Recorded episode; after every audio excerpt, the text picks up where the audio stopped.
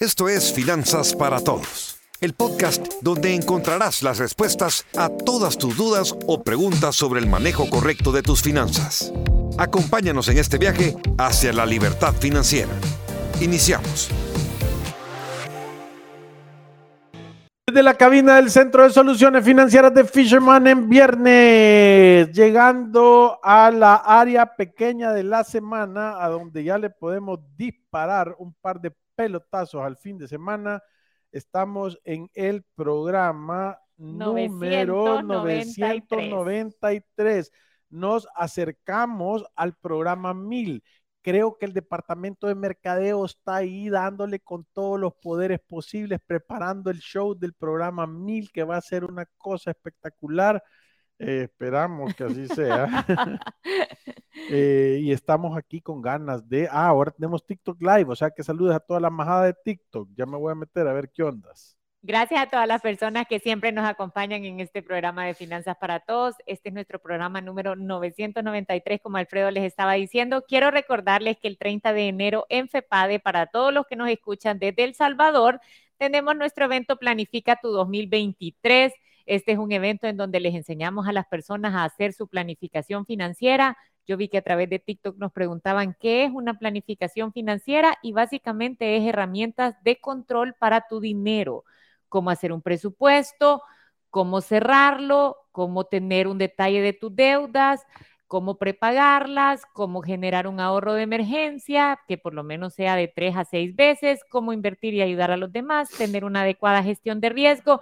Básicamente esto es lo que vamos a enseñar en nuestro evento, así que si ustedes quieren pueden pasar a comprar sus entradas a través de nuestras redes sociales o a través de nuestra página web. Sí, va a estar bueno, o sea, nosotros tenemos una grande ganas de tirar toda la ponzoña y explicarle a la gente que cómo es que se llama, qué, es lo que tienen que hacer para tener el control de sus finanzas.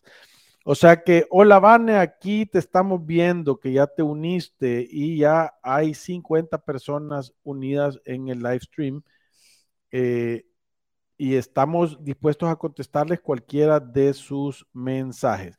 Les queremos comentar antes de empezar que tenemos ya 435 mil seis ciudadanos de la República de la Libertad Financiera y 24 millones 711 mil 776 podcast y live streams ejecutados.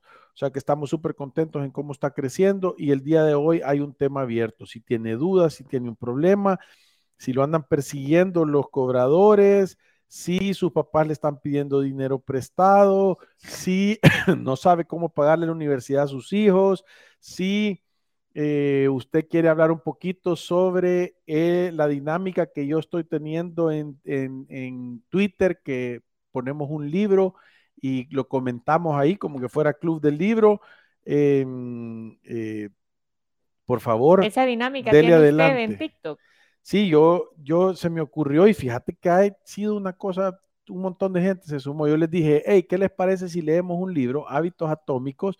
Y estamos poniendo tweets aquí sobre lo que más nos impacta o lo que más aprendemos y la gente voy en ella, voy en ella, entonces vamos a leer un libro al mes, todo el año. Yo te he copiado, pero se ve que sos súper activo en Twitter. Pero.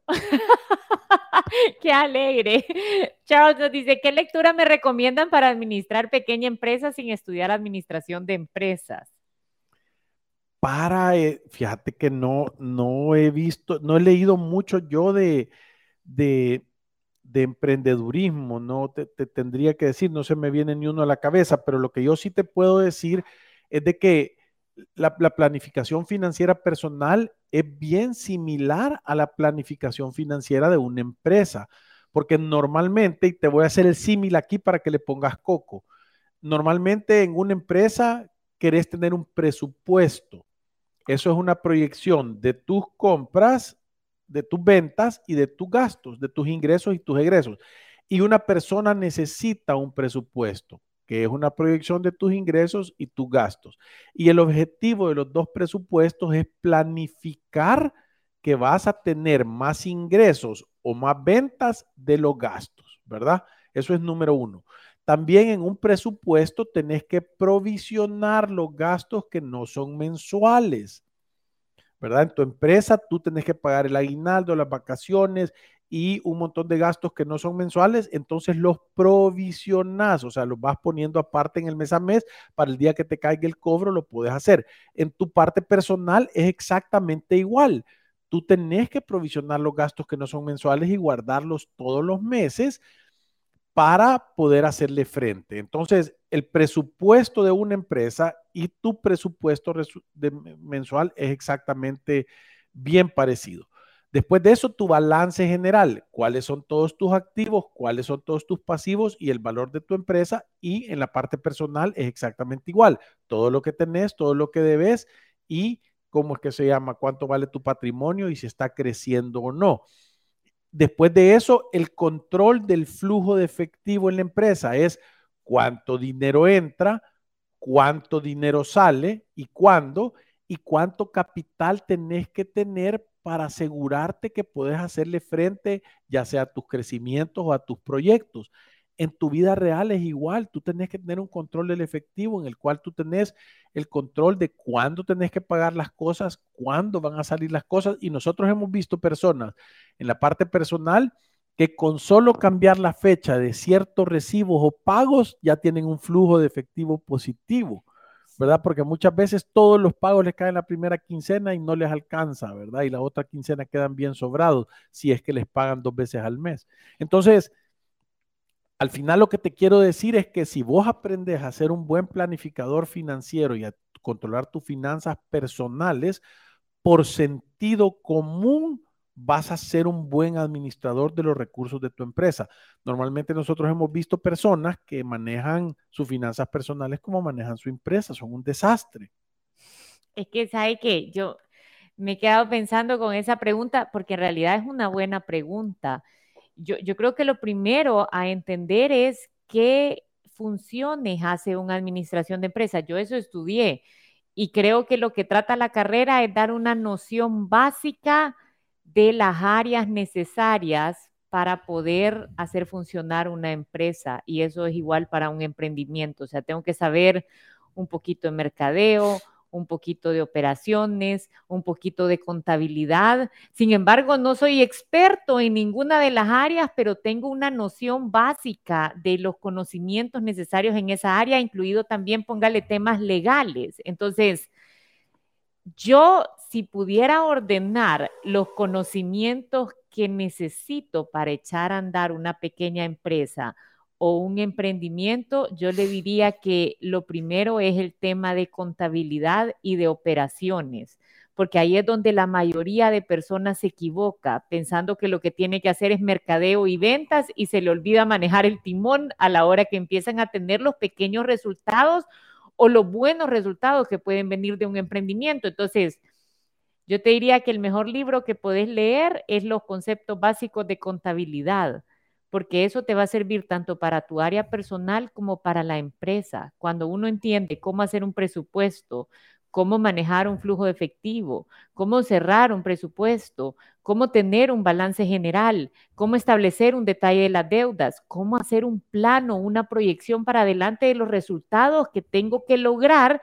De ese análisis pueden venir un montón de metas. Entonces, buscar libros de conocimientos básicos en contabilidad, después en temas de operaciones, después en temas de mercadeos, después en temas legales, y eso te va a dar una buena base de todo lo que necesita conocer un buen administrador de empresas. Sí, sí, es correcto. Ahora, aquí hay un comentario de Susi que dice, hola, soy emprendedora, inicié mi negocio en casa y sin dinero prestado, pero me estoy desanimando, dice, porque siento que no estoy vendiendo por el lugar donde estoy. Quiero moverme, pero sé que no puedo. Vaya, Susi, vamos, a ordenar un poquito las ideas. Y esto es súper importante.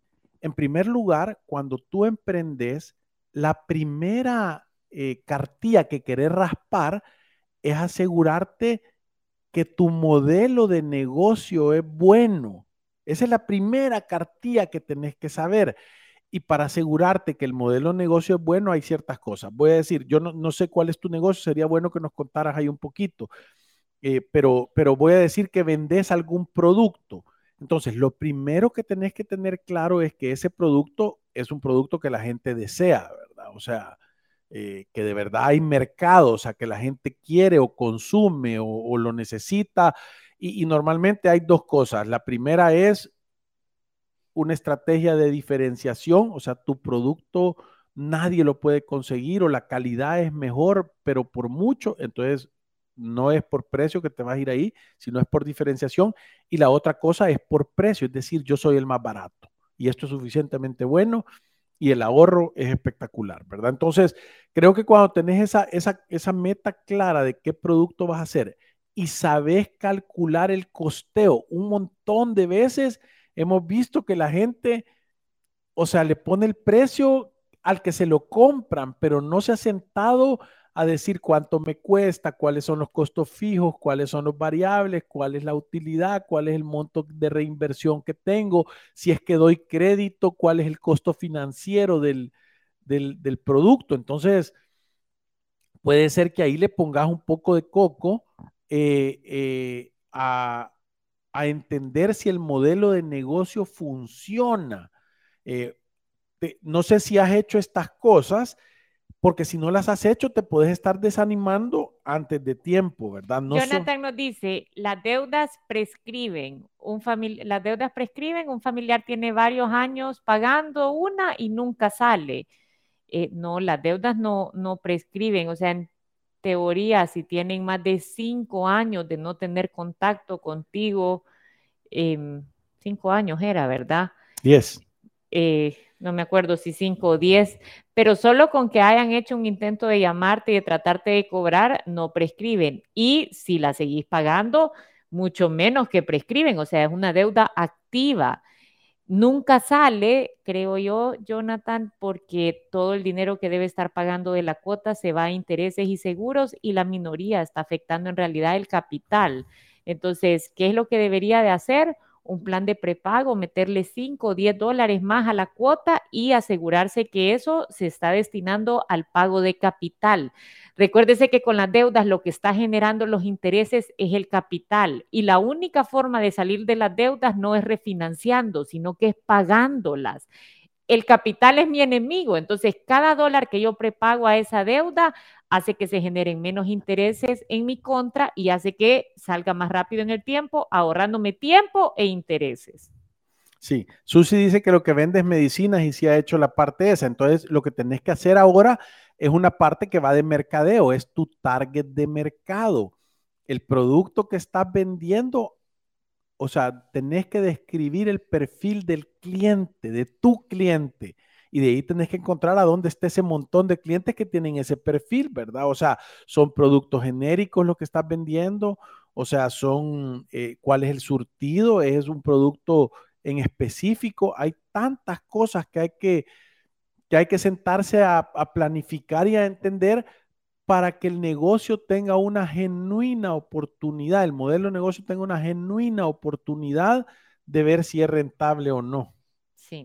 Yo soy asalariado, dice Bey, y me están ayudando mucho sus consejos. Muchas gracias por su conocimiento. Gracias a ti, gracias por acompañarnos en nuestro TikTok Live. Ernesto nos dice, ¿qué harían con sus conocimientos si hoy se quedaran sin nada y no tuvieran bancos ni nada? Mira, lo, primero es empezar a dar algún tipo de servicio que, que, te genere dinero, ¿verdad? Para poder hacer algún tipo de inversión o de negocio. Normalmente, eh, ventas de bienes raíces, normalmente ventas de seguros, eh, eh, normalmente venta de algún tipo de, de productos que te generen comisiones buenas para poder... Que no necesite mucho capital. Sí, que no necesite capital, ¿verdad? Eh, eh, eh, más que tu tiempo, porque es lo único que tenés. Si no tenés nada, lo único que tenés es tu tiempo, ¿verdad? Entonces, tenés que empezar, y, yo les voy a decir una cosa, porque lo estábamos hablando el otro día en, en, una sesión de planificación que estábamos haciendo con Fisherman, y yo, yo, yo se los decía, es que la entrada, el empezar a hacer un poquito, o sea, tener un poquito de dinero para hacer un negocio, para invertir, juntarlo cuesta, esa barrera de entrada es grande, ¿verdad? O sea, dicen, yo estaba viendo un TikTok que decía, el primer millón te va a costar sangre, pero el segundo es asegurado que viene. Si lograste juntar el primero, el Es segundo cuesta. va a venir. Entonces, igual es en todos los negocios. El principio es un gran sacrificio. Entonces, yo buscara una actividad que me pudiera permitir, me redujera a hacer un árbol, a solo respirar. O sea, cero gastos, los menos que pudiera, em, y me metiera a generar un negocio que me, que me pudiera eh, permitir acumular algo de dinero para después empezar a hacer algún tipo de negocio. ¿Verdad? Sí, yo- Normalmente. Yo, quizás mi respuesta sería, si me tocara empezar de cero, me dedicara al tema de bienes raíces.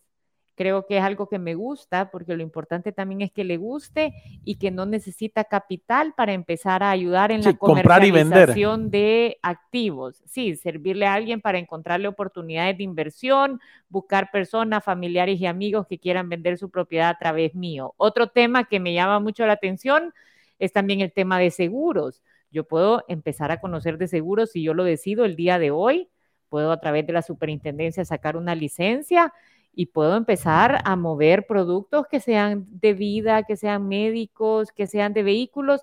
Si no me gusta, nunca voy a tener éxito en nada. Entonces, hay un montón de opciones de, de vender cosas. Ahora, yo creo que quizás si yo no tengo nada para empezar, lo que más tengo que pensar es que tengo que crear mi habilidad de vender. Sí. Porque es que el que vende sale adelante, ¿me entiendes? No, y también, la, pero la otra cosa importante es que hay algún montón de veces que lo que haces puede ser que no te guste, pero puede ser que te dé la oportunidad de dar ese primer paso para poder hacer lo que te apasiona. Pero ahora, si lo voy a hacer, tengo que querer convertirme en un experto en la materia, o sea, sí. porque no hay peor vendedor que el que no sabe ni siquiera lo que anda vendiendo. Vane nos dice, quiero empezar a invertir en bienes raíces, ¿están los tiempos o recomiendan esperar un tiempo más? Mira, nosotros creemos que los precios van a tener una pequeña corrección o pueden tener una pequeña corrección porque va a haber menos dinero, pero es que el tiempo siempre es. Eso, es como quiero empezar a vender verduras en la tiendona, me meto cuando esté barato, cuando esté caro. Es que para encontrar los buenos negocios, lo que te garantiza encontrarlos es estar en la plaza todos los días. Entonces, hay que estar viendo, hay que estar entrando y, y cuando tengas tu, ¿sabes cómo es? Es como que tú tengas el ojo en la mira y el dedo en el gatillo de tu rifle. Porque no sabes cuándo va a pasar el animalito, ¿verdad? Para que le jales el gatillo. Sí, vaya, eso le iba a decir. Yo le estaba contando ayer Alfredo que estoy leyendo un libro que, por cierto, me lo regaló un ciudadano de la República de la Libertad Financiera, me lo trajo de Estados Unidos y de verdad se lo agradezco porque me ha gustado un montón, que se llama El inversor millonario en bienes raíces. Y uno de los temas que toca el libro, que me pareció interesante, es que el tiempo para invertir en bienes raíces es siempre Todos los días. todos los días. Lo que pasa es que las oportunidades cuesta muchísimo encontrarlas. Entonces, hay que entender que en el tema de bienes raíces estamos en un mercado imperfecto. ¿Qué significa eso? Que cada quien va a tener diferente información y lo importante es qué hace con esa información que tiene. Entonces, les voy a poner un ejemplo. Si yo vivo en una casa y yo escucho que mi vecino de la par lo vienen a buscar los cobradores, desayuno, almuerzo y cena, que solo pasa en pleitos, que quizás se van a divorciar y de repente ponen la casa en venta, no me debería yo de preguntar si estoy ante una oportunidad. Yo he comprado casas en donde las personas están vendiendo porque están en un proceso de divorcio. Entonces, esa información no está fuera en el mercado. No. O sea, usted encuentra la oportunidad porque está todos los días presente buscándolas. Y a mí me preguntan, ¿y cómo has encontrado a veces las oportunidades de bienes raíces?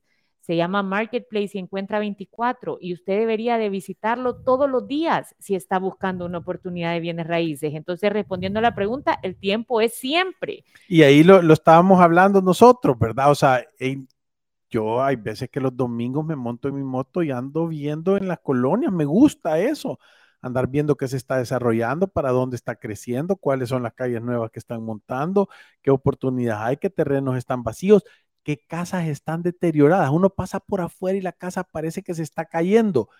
Obviamente, si la casa está mal pintada, con el techo roto, con el portón oxidado, con todo eso, se ve que no hay recursos. Es que eso se ve.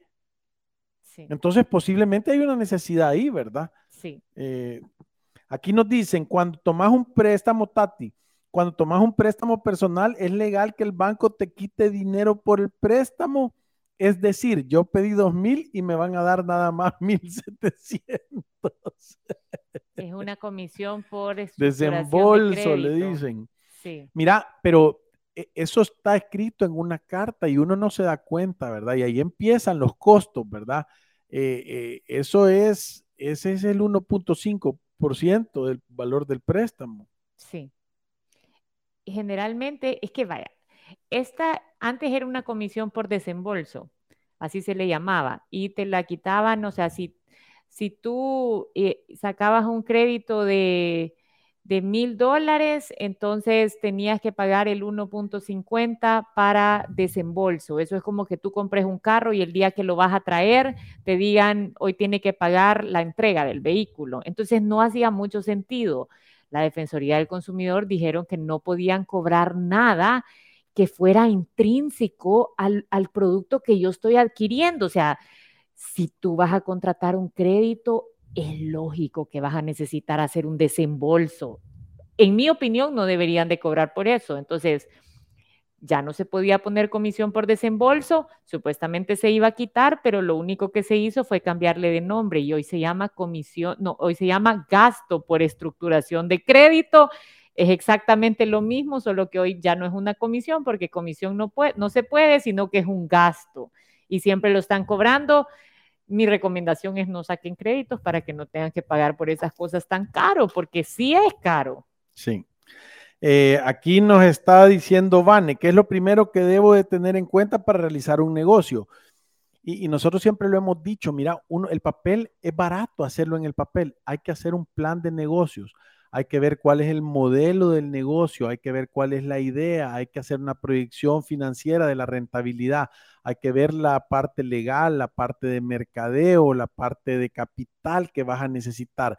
Hay que sentarse a escribir todo lo que vas a necesitar y todo lo que se te ocurre en un plan y ponerlo y ponerle números y darte cuenta normalmente tienes que sacar un punto de equilibrio para saber tu inversión cómo va a ser, ¿verdad? Entonces, yo sí te diría que es importante tomar asesoría en eso porque es mejor, fíjate que nosotros tuvimos una persona que nos contrató para que le hiciéramos un análisis de la viabilidad de un negocio y en realidad el servicio era un, era un, era un análisis grande y caro de un negocio grande.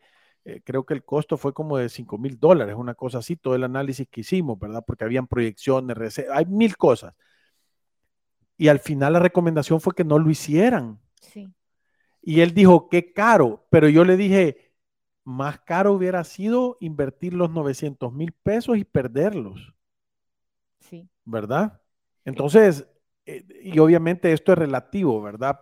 A lo que estás haciendo, pero, pero sí te digo que vale la pena estudiarlo y planificarlo y convencerte a ver, ¿verdad? Jenny nos dice de qué banco es la cuenta Smart. Eh, la cuenta Smart es de una sociedad de ahorro y crédito, no es de un banco y se llama Multivalores. Multivalores, sí. Alex nos pregunta, tengo mi ahorro de emergencia en una cuenta Smart y me sale una opción de hacer un depósito a plazo que me genera mejor rentabilidad. Ya investigué a la cooperativa y está bien. También ya tengo estructurado en ya tengo estructurado en recuperar el fondo de emergencia en tres meses. ¿Es esta la forma correcta o tengo que hacer otro ahorro y no tocar el fondo de emergencia? Yo, el, mira, es que el fondo, la característica del fondo de emergencia no es que gane o no gane dinero, es que esté líquido. Entonces, siempre y cuando lo tengas en un lugar a donde lo puedas tomar, cuando pase una emergencia, entonces lo puedes poner a donde querrás. Ahora, si voy a tener más de tres meses, lo otro lo puedes poner a un plazo fijo, pues es como ir llenando huacales, ¿verdad? Cuando se llena uno, entonces rebalsa y va al siguiente. Luis nos dice, Dios los bendiga y muchas bendiciones para todos. Gracias Luis. Y José Manuel nos dice, entre familia y amigos queremos formar una sociedad anónima ya que tenemos la posibilidad de comprar una propiedad comercial que tiene mucho potencial, ya sea para negocio propio o poder alquilar los locales. Estamos buscando el rubro o actividad económica para nuestra sociedad. ¿Nos podrían dar una idea de cómo denominarla? Compra, venta y comercialización de bienes raíces. Sí, yo aquí busqué una que usamos nosotros, actividades inmobiliarias realizadas con bienes propios o arrendados. Sí, también la otra cosa que vos le puedes decir al abogado que te la deje súper amplia, ¿verdad? o sea, que te le ponga venta, representaciones, te lo puede poner para lo que sea. Eh, creo que Marilu está leyendo de Facebook Live y yo estaba buscando cuáles eran aquí los de TikTok, porque aquí nos tienen. Deli Savi dice que hermoso volverlos a ver. Felicidades, me han ayudado mucho. Gracias, Deli. ¿Cómo vender en línea? ¿Es rentable? Mira, hay un montón de cursos en YouTube de e-commerce. Ahora está súper de moda en TikTok. Si te pones también a buscarlos, ahí te van a salir un montón de videos. Y hay compañías, nosotros estamos asesorando una compañía que está dando el servicio ese de, ayudar a poner el e-commerce, ¿verdad? Al momento me han ofrecido un consultorio gratis, pero no tengo clientes, tengo 25 años. Si es gratis y tú sos un doctor porque es un consultorio, dale y, y ponete ahí, venga, venga, ¿verdad? Ah, eh, voy a decir, ahí tiene que haber un plan de mercadeo para ver a dónde te vas a anunciar y qué cosas vas a hacer para que llegue, ¿verdad? Eso en, la carrera médica asumo, porque es un consultorio, se llama derecho de piso. Y gratis es gratis. Y gratis nada mejora lo gratis. Mauricio nos dice, en mi caso, soy un empleado de gobierno y tengo un negocio de confeccionar prendas de vestir, pero se me hace difícil manejarlo y lo necesito trabajar porque ahorita mi salario es el mínimo. Yo lo que pensaría, Mauricio, en tu caso, es que si tu salario es el mínimo, a ver, el salario mínimo nosotros siempre hemos dado el consejo o hemos dado la aclaración de que no alcanza. Entonces, en realidad, tu enfoque debería de ser echar a andar el negocio de confección de prendas y para cualquier emprendedor que mantiene un, un trabajo fijo y que le toca estar trabajando también en su emprendimiento, es un trabajo doble y es agotador. Doble turno. Doble turno, sí. Tú tienes dos opciones. ¿Será que el negocio da lo suficiente para poder contratar a alguien que te ayude con el tema de la operación? Tal vez vas a ganar menos porque vas a estar pagando eso, pero ya te volviste empresario, ¿verdad? Porque ya estás dando empleo. Eso le iba a decir, y posiblemente tienes la oportunidad de crecer y vender más que estar trabajando solo en las noches. Y la otra es, eventualmente, si este negocio viene a dar los suficientes ingresos como para sustituir tu salario y tú tenés una proyección clara de cómo lo vas a hacer crecer, entonces ha llegado el momento de dar el salto. Sí. Saúl Calderón nos dice, y si el banco no acepta lo que yo puedo pagar, ¿qué hago? Pero lo que tú, te voy a decir, las cosas, nosotros siempre lo hemos dicho, las cosas que son necesarias para vivir, casa, alimentación, medicina, transporte, educación y ropa, eso no es negociable, eso va antes que pagarle a los bancos. Si lo que te sobra no te lo acepta, lo que va a suceder es que el banco va a proceder de primero eh, extrajudicialmente y después judicialmente. Y posiblemente te van a embargar las cosas que tengas a tu nombre, ¿verdad? Si no tenés nada, como muchas veces ha pasado que los bancos le prestan a la gente y no tienen nada, entonces simple y sencillamente tenés que empezar a ahorrar ese dinero para poderles hacer una oferta y negociar con los bancos.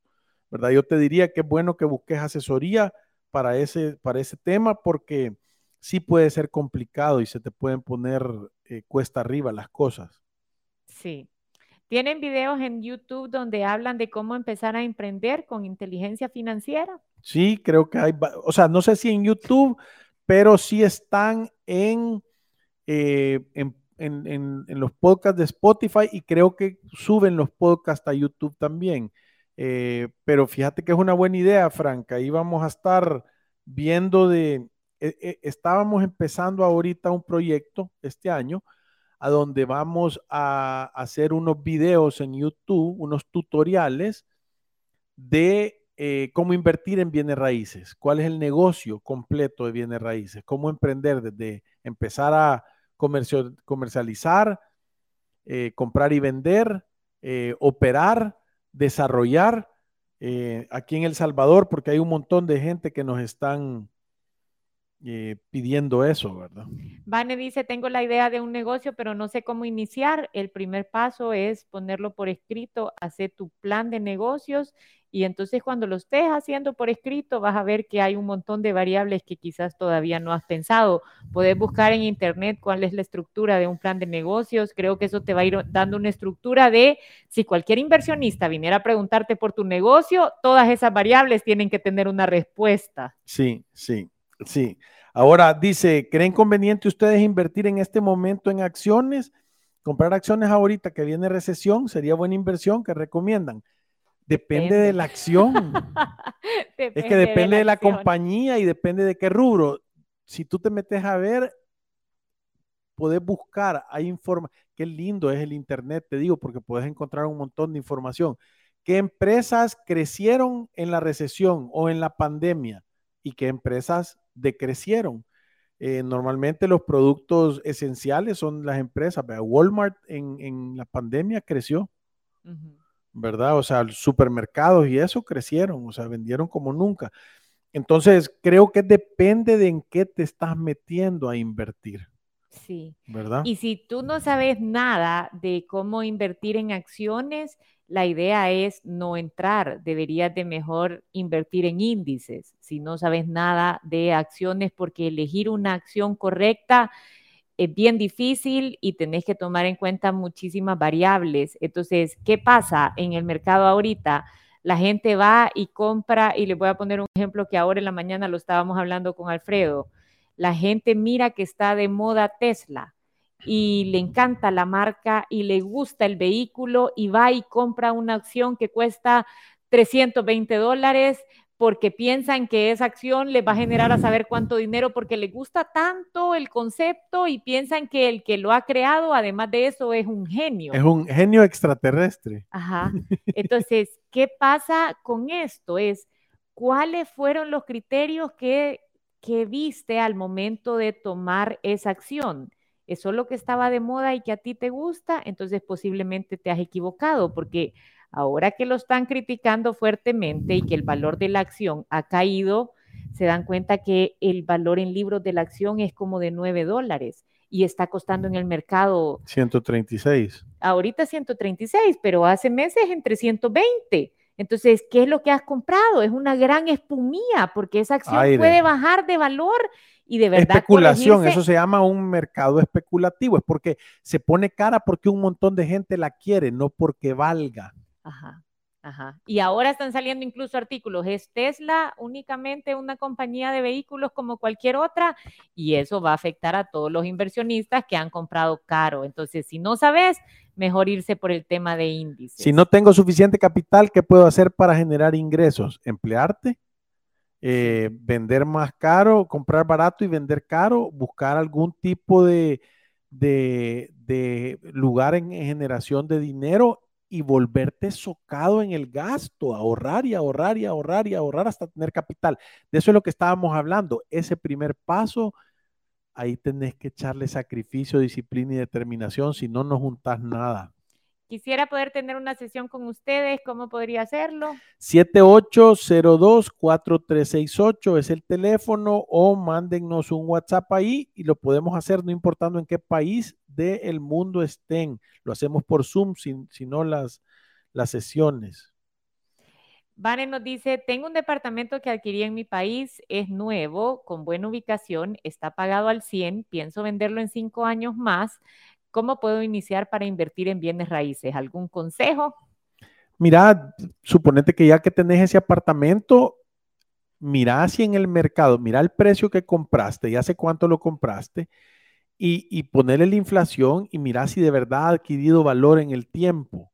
Lo pudiera vender, tener capital y empezar a comprar otras cosas, ¿verdad?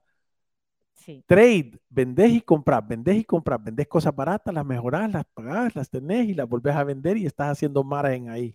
Y sabes qué, Vane, comprate ese libro que estoy leyendo yo, porque de verdad que para la gente que quiere invertir en bienes raíces, tiene como 25 biografías de inversores de bienes raíces, desde cómo empezaron algunos desde 10 mil o 15 mil dólares que lograban ahorrar a cómo lograron convertir una inversión que parecía pequeña en un gran imperio y puedes agarrar un montón de ideas de cómo seguir invirtiendo en bienes raíces.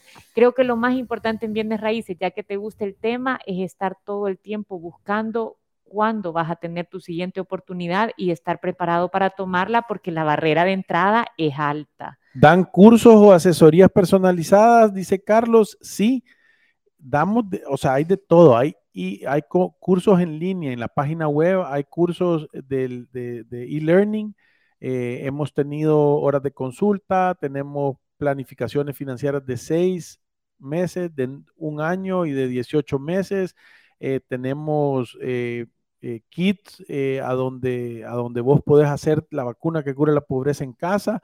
O sea, que hay de todos los sabores y de todos los gustos. Solo llamarnos, Carlos, y con gusto. Puedes poner los mensajes a través de Facebook Live. Ahí nos dice, Luis nos dice, yo soy vendedor ambulante, pero no tengo casa propia, no tengo dinero ahorita, Dios los bendiga y muchas bendiciones para todos. Amén. Eh, actualmente vivo en el apartamento, pero quiero hacer algo para empezar este negocio. Es que podés agarrar ese, vaya, pensá en esto, esto es súper importante. Tú estás viviendo en un lugar, digamos que vale 100 mil dólares el apartamento, solo por ponerle un número redondo. Y tú estás viviendo ahí, está totalmente pagado, pero no es que tú estás viviendo gratis, porque si vos no vivieras ahí, ese apartamento generara, voy a decir, 800 dólares al mes. Entonces, tú tenés, tú estás usufructuando 9.600 dólares al año. Solo no lo estás viendo, pero te los estás consumiendo, no los estás teniendo que pagar.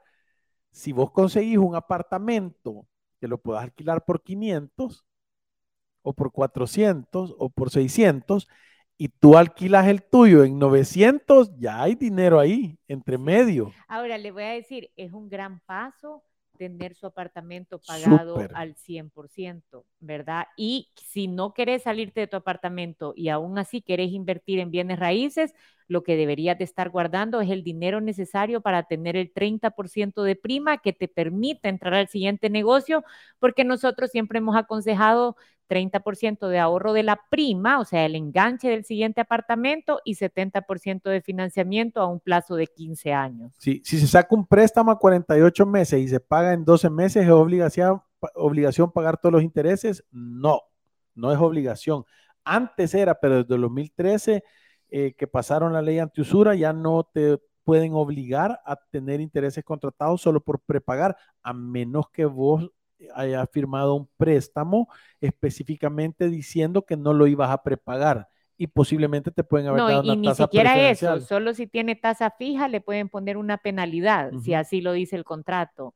Dice, hola, es buenísimo lo que hacen. Acá en Argentina la inflación es casi del 100%, así que no hay presupuesto que aguante. Todo aumenta más que los salarios. ¿En, en, Argentina. Sí, yo te digo, casi que en Argentina yo he visto personas que lo que tienen, en primer lugar, votar por mi ley. Yo lo, ve, sigo bastante la política argentina porque es un caso donde uno puede aprender un montón de cosas. Y te quiero decir que lo que él habla y lo que él dice hace un gran sentido. Yo conozco un montón de gente en Argentina y dicen que está loco y que no sé qué y que no sé cuánto, pero, pero yo creo que necesitan medidas bien radicales para resolver ese, ese problema. Imagínate qué horrible tener 100% de inflación. Sí. O sea, eh, eh, tenés que andar corriendo. Entonces yo, yo creería que, que la única manera que vos podés pelear con eso es eh, tener una moneda alterna, por ejemplo, algún, alguna plataforma de criptomonedas o tener alguna opción de estar cambiando a dólares todos los días tu dinero para que no se te, para que no se te devalúe, ¿verdad? Entonces, ahí cuando, en los países sucede esto, empieza a haber una moneda alternativa o una manera alternativa de mantener el valor, porque eso se llama hiperinflación y es una, una locura. Y esta vez mi ley 2023, ojalá, yo te digo que he estado a punto de pedir la nacionalidad argentina para ir a votar por mi ley. Sí me hace sentido, creo que les hiciera un gran bien Anaí dice, ¿cómo se llamaba el libro? Lo escribió Gary Keller, se llama El inversor millonario en bienes raíces y está muy bueno. Eh, Néstor nos dice, mi apartamento desde que lo tengo ha adquirido el doble de valor de compra, pero aún debo un 75% del precio original. ¿Es recomendable seguir prepagando o pensar en venderlo? Saludos por su gran ayuda. Eh, eh, fíjate que es una súper buena pregunta. Fíjate que yo creo que yo creería que vale la pena ponerlo a la venta si conseguís el doble, porque es que lo que pasa es que ese 75% de ese valor eh, te, lo va a comer en intereses en el tiempo si es que no tenés un flujo bueno para Pero lo está prepagando. Pues sí, pero, pero ¿cuánto? Es que ahí, ahí es donde nosotros decimos, vení, sentate, te vamos a hacer números exactos y te vamos a dar la, el camino. Pero, pero vaya, esas son las variables. Si estás poniendo el doble de la cuota, posiblemente, pero es que el, precio está... sí, pero esa ganancia ya te la echaste a la bolsa. O sea, pero si ahorita está... pero si hay una burbuja y se pone lento, después lo vas a estar pensando, pues. Eh, depende de tu plazo también. Pero yo no creo A mí me gusta realizar ganancias. una burbuja de bienes raíces. No yo, yo no, yo no creo que es una burbuja, pero creo que se va a desacelerar un poco. Va a dejar de subir con esta velocidad, pero las cosas ya cuestan lo que cuestan. O sea, dudo yo que si tiene algo que lo compró en 100 y ahorita vale 170, lo va a volver a ver a 120. Eso no va a pasar y además que tú si estás prepagándolo y haciendo tu patrimonio, si alguien llegara a ofrecerte 120, le va a decir, no te lo vendo. Entonces, yo creo que depende. Por eso te digo, venía a hacer una hora de consulta porque vale la pena hacer los números para poderlo discutir. Y depende de a dónde querés llegar, ¿me entendés? Porque es que si estás súper bien y, y tenés un trabajo súper estable y te sobra dinero todos los meses y no tenés ninguna necesidad ni ningún plan, entonces no tenés por qué hacerlo. Ahora, si vos decís, yo lo que estoy haciendo es dando brincos para irme a comprar una casota o para ir a lo que sea el sueño que tengas, entonces puede ser que vale la pena estar trading, ¿verdad? Sí. Gracias por habernos acompañado en otro live de Facebook Live y de TikTok Live. Sí, como todos nuestros programas si quieres, podemos seguir en TikTok. Diez minutos más en TikTok, pero nos despedimos de todas las personas de la radio. Gracias por habernos acompañado. Como siempre, nos vamos recordándoles que ir a través de la vida sin una planificación financiera personal es un acto de genuina locura. ¡Viva mi ley 23! Ojalá. Gracias. Adiós. Y recuerden que ir por la vida sin una planificación financiera es un acto de genuina locura. Tengan valor y reescriban su historia. Nos vemos en la próxima.